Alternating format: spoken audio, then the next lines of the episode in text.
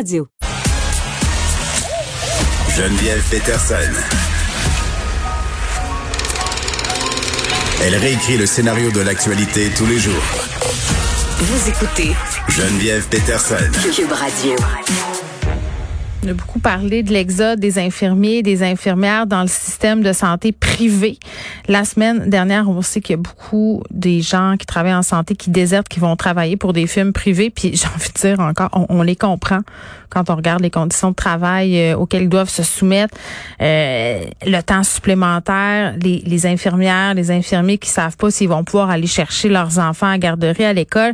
Ça, c'est une chose, puis ça occupe beaucoup de place dans, le débat public et c'est très bien. Sauf qu'il y a d'autres secteurs où c'est un problème, l'exode euh, vers le privé. Vous en rappelez, on a aussi beaucoup abordé cette question-là avec les psychologues.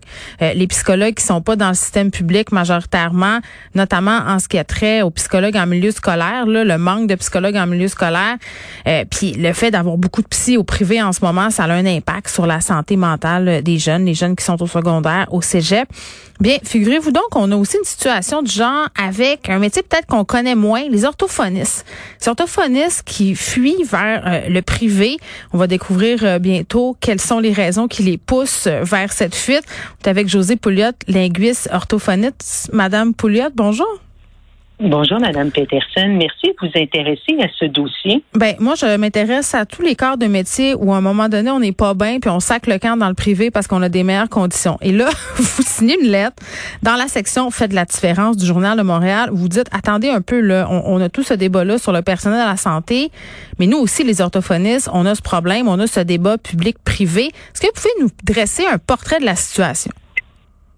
Écoutez, je, à ce moment-ci, je vais essayer de vous dresser le portrait de, de la situation des orthophonistes, mais il faut pas oublier nos collègues audiologistes. Hein. Euh, donc, on est deux professions très majoritairement féminines et euh, ce qu'on observe, c'est que, bon, il y a quelques années, on parlait de pénurie dans ces deux domaines-là. Donc, c'est comme si nos universités au Québec ne diplômait pas suffisamment de personnes pour pouvoir combler tous les postes, qu'ils soient dans la santé, mm. qu'ils soient en éducation ou encore au privé.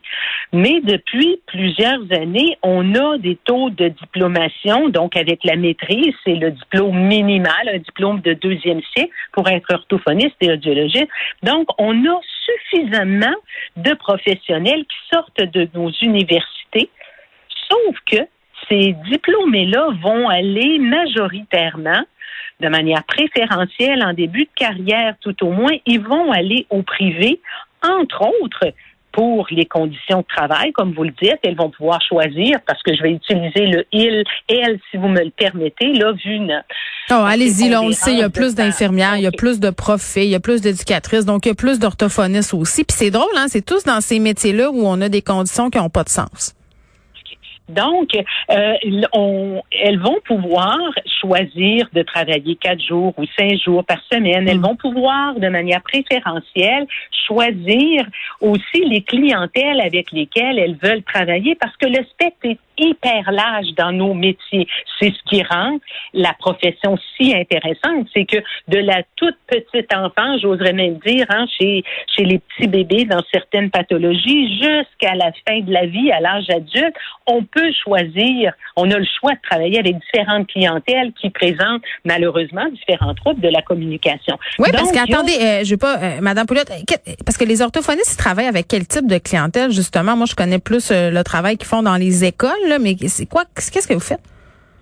Ben, par exemple, hein, si on pense avec des bébés qui vont naître avec des malformations crânio-faciales, il est possible qu'il y ait des interventions relativement tôt suite à des opérations. Il va y avoir un travail qui peut être fait autour de la déglutition, par exemple, mm. avant même que soit prononcé certains sons.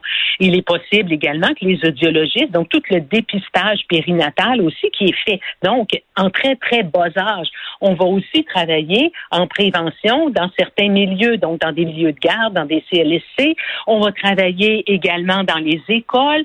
On va travailler en santé aussi dans, auprès de clientèle d'âge scolaire parce que principalement euh, dans les écoles, on va choisir de cibler des problématiques langagières. Ça ne veut pas dire qu'on ne on va pas travailler des problématiques de parole comme la fluidité, le bégaiement, mais mm. habituellement, ce n'est pas à l'école que les, les, les, jeunes qui présentent des difficultés, des troubles de la fluidité vont être vus.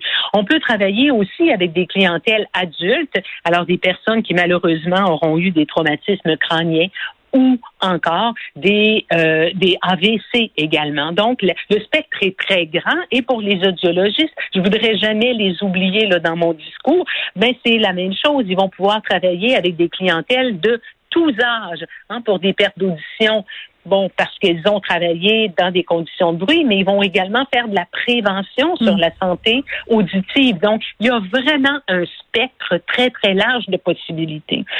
Je vous dirais que de, depuis quelques années, je connais beaucoup mieux l'orthophonie scolaire et donc les conditions de travail en orthophonie scolaire parce que ma carrière de plus de 30 ans s'est vraiment inscrite dans ce créneau-là.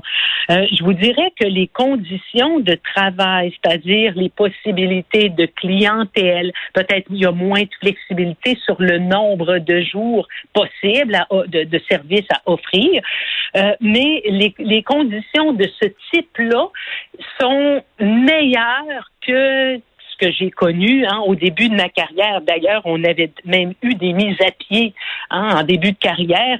On, mettait des gens à pied parce qu'on n'avait pas besoin de ces services-là. On parle des services complémentaires, mais parfois on, on confondait complémentaires aux apprentissages et à la socialisation pour facultatif.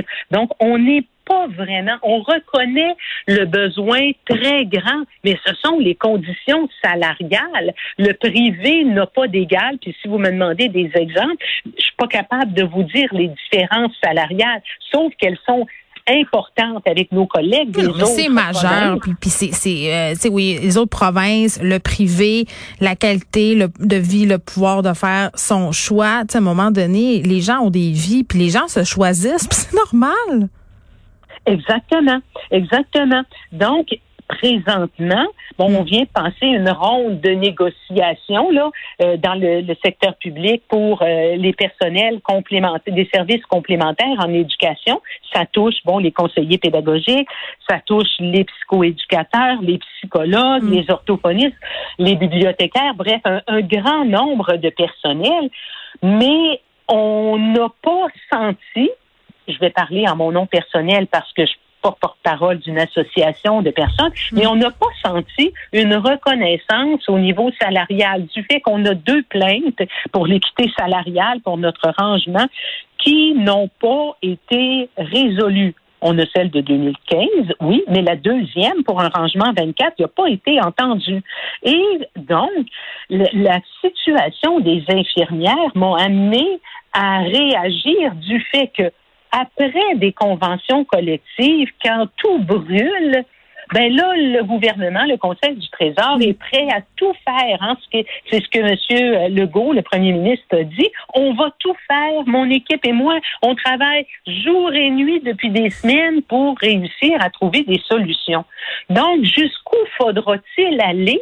Parce qu'on a déjà eu un cri du cœur du président de notre ordre professionnel en juin dernier qui disait, écoutez, je sors de mon... Ben, je vais essayer de le citer, hein, euh, même si je suis pas du tout porte-parole de l'ordre, mais qui disait quand même, écoutez, je sors de mon devoir de réserve pour vous dire que les services publics, donc gratuits, auxquels la population a droit, les enfants d'âge scolaire, pour leur permettre de, de, progresser dans leur cheminement scolaire, d'être diplômés éventuellement. Mm. Les services les services complémentaires d'orthophonie et de sont en péril. Euh, oui, parce que Madame je veux qu'on explique bien là, aux gens qui nous écoutent, c'est quoi les impacts pour un enfant qui a besoin de recevoir des soins en orthophonie, euh, d'en manquer ou de pas les recevoir? Si vous me parlez de diplomation, de réussite scolaire, euh, concrètement là, comment ça se manifeste?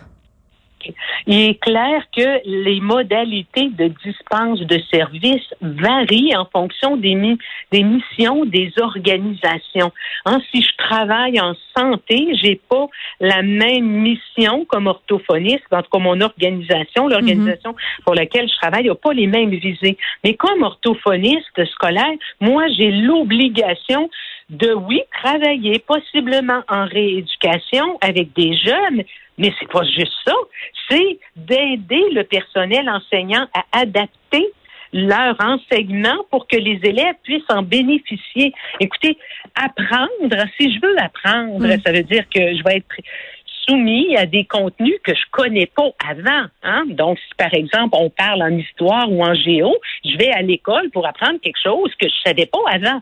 Mais ces contenus-là, on parle de cette discipline d'histoire, mais c'est la même chose en français, en mathématiques, elle est présentée par les enseignants Hmm. dans les manuels scolaires par du langage, qu'il soit oral ou écrit. On va avoir des mots, des phrases, des textes.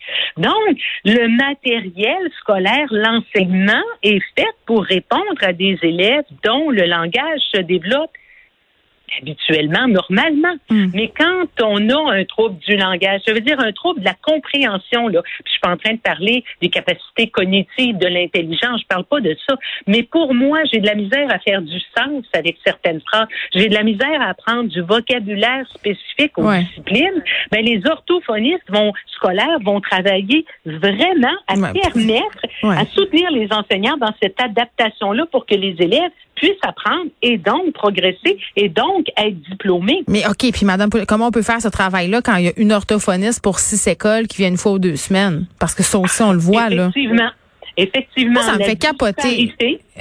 Ben, la disparité dans certains centres de services scolaires est très, très grande. Mais il reste une chose que déjà, et, et, je plains vraiment les administrateurs des centres de services scolaires, les directions d'école, parce qu'ils n'arrivent pas à trouver le personnel. c'est ça qui arrive. On est dans un espèce de cercle vicieux. On n'a pas de personnel, donc on veut donner des services à tout le monde. Donc, mathématiquement, on divise les écoles avec les ressources qu'on a. Fait qu'on donne un peu à tout le monde des miettes, puis à la fin du compte, personne n'a le résultat escompté. Quelle façon débile de gérer l'école.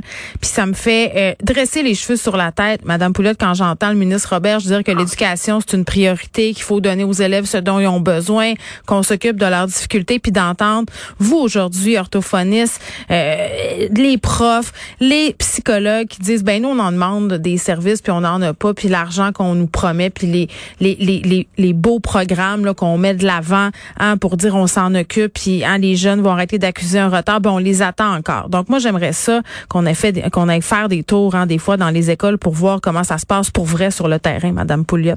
Merci beaucoup de nous avoir parlé. On peut lire votre lettre dans la section Faites la différence du Journal de Montréal. OK, alors merci beaucoup, Mme Peterson. Hein. C'est vraiment une question de ne pas alimenter les inégalités sociales. C'est vraiment, quand on parle de service public, c'est de ça dont il est question. Alors, merci beaucoup d'avoir pris le temps de... Ça me fait grand plaisir. merci, merci d'avoir écrit votre lettre.